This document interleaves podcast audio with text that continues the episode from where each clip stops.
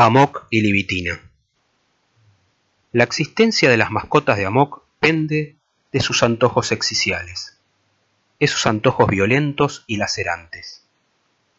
Amok es inexorable, no se apiada del rico ni del clérigo, mas toda su justicia regala al miserable.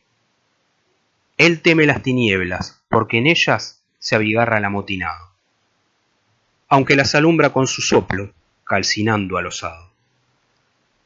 Las miasmas de su boca ahuyentan a las parcas, sólo por eso es inmortal. Sin embargo, Amok sufre sus falencias.